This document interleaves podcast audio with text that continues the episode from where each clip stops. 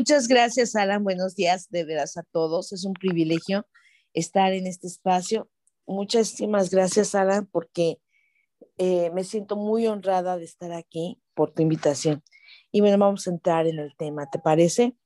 Eh, yo escogí el nombre de ¿Te comportas como rey o como por diosero? ¿Y alguna vez te has preguntado por qué vivimos así? ¿Por qué no vivimos en el estándar que Dios desde un principio estableció para ti, para mí? Como lo dice 1 de Pedro 2.9, no sé si recuerdes cómo dice que somos linaje escogido, real sacerdocio, nación santa o un pueblo adquirido por Dios. Wow, eso, eso me encanta porque eh, esto abarca toda nuestra historia, desde antes de nacer y hasta nuestras generaciones. Pero a veces no vivimos como ese linaje escogido o ese real sacerdocio y a veces no me siento ni elegida, ni me comporto o no creo que soy lo que está diciendo Dios, porque no creo tener el valor suficiente. Tampoco, no sé si, si tú, a ti te pase en alguna ocasión de tu vida como cristiano, pero cuando yo leía Efesios 2.10, en donde establece que yo fui creada en Jesucristo para realizar las obras que Dios había preparado ya de antemano para que yo caminase en ellas, luego me pongo a pensar, le digo, Santo Dios, pues Padre eterno, pues la verdad yo no veo ni tus obras ni ese camino, realmente no las estoy viendo. Y es aquí donde nosotros eh, tenemos que pensar si estamos caminando como reyes o somos por dioseros o mendigos. Y de aquí parte nuestro versículo base, que es Romanos 12.2, en donde, donde nos dice, no se conformen a este mundo, sino que transfórmense por medio de, de la renovación de su mente, de su entendimiento, perdón, para que comprueben la buena voluntad de Dios que es agradable y perfecta. Y yo quiero resaltar que en este versículo habla que tú te tienes que renovar en tu entendimiento, no en tu mente, porque este da un nuevo sentido, porque Abba ya nos ha dado la herramienta que por excelencia tenemos y que es una herramienta divina. Esa herramienta divina es la mente de Cristo. Y nuestra responsabilidad entonces es provocar en nosotros mismos un cambio de pensamiento que realmente permee de tal manera en nuestro ser que se refleje en nuestro actuar, en nuestro hablar, y así toda decisión que tomemos va a impactar al mundo para establecer su, su reino celestial. Ahora, a veces es difícil pensar y decir, sí, Señor, pues está muy, muy padre, pero ¿cómo lo logro? Dios nos da la respuesta en el Salmo 37, en el verso 4 y en el 5. Fíjate lo que dice. Deleítate a sí mismo en el Señor y Él te concederá las peticiones de tu corazón. Encomienda al Señor tu camino, confía en Él y Él lo hará. Me gusta porque si bien nosotros tenemos la responsabilidad de transformar ese entendimiento, ese entendimiento no lo vamos a lograr si tú antes no tienes una disposición de buscar al Señor. Si tú antes no tienes esa necesidad, esa sed de, la cual habla la palabra, de estar conectado con el Altísimo, con tu Creador.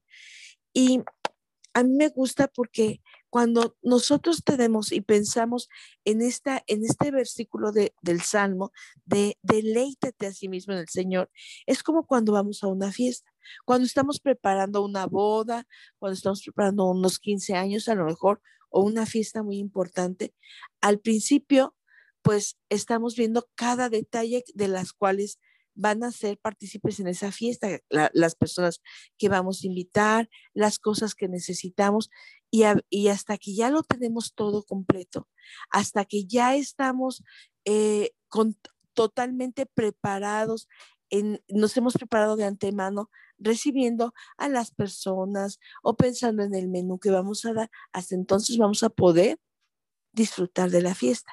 Esto mismo pasa con el Salmo 37.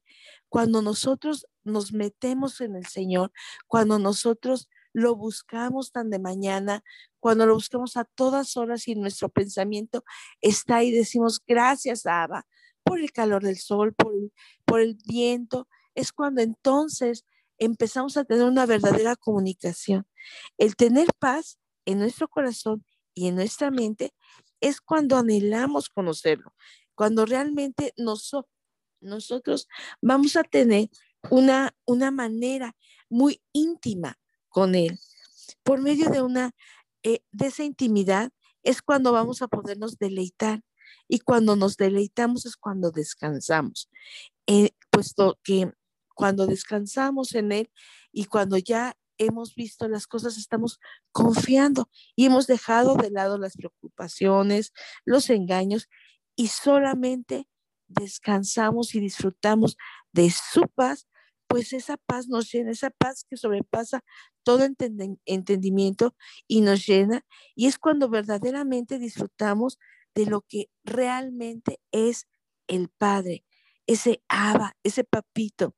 Y es cuando se cumplen entonces los deseos de nuestro corazón, porque eh, nos, nuestra mente realmente ha sido permeada por los pensamientos de Cristo y estamos concentrados en su persona y es cuando entonces Él interviene a nuestro favor. Así que yo te voy a pedir que me permitas orar por ti, porque yo sé que cada día de nosotros es un día de victoria en Cristo Jesús, es un día de intimidad con Él. Gracias, papito. Gracias, Abba. Es tan bueno con nosotros. Gracias porque tú cada día nos muestras tu bondad por la vida de cada persona, Señor, que hay en este mundo y que busca tu rostro, Señor Dios. Gracias, Señor Dios, porque en ti, Señor Dios, podemos tener plenitud. Te pido que nos permitas llenarnos y creer verdaderamente lo que tú dices en cada uno, de cada uno de nosotros, que, que desde Génesis hasta Apocalipsis creamos las palabras, los mandamientos que tú ya has escrito y que tú nos has declarado. Tú nos has dicho que tú nos has dado de tu gloria, que nosotros reflejemos esa gloria, Señor. Te pido, Padre Eterno, que nosotros seamos dignos de esa herencia divina, Señor, que tú nos has dado por medio de Jesucristo, que realmente creamos, Señor Dios, que estamos sentados en los lugares celestiales junto con Cristo Jesús.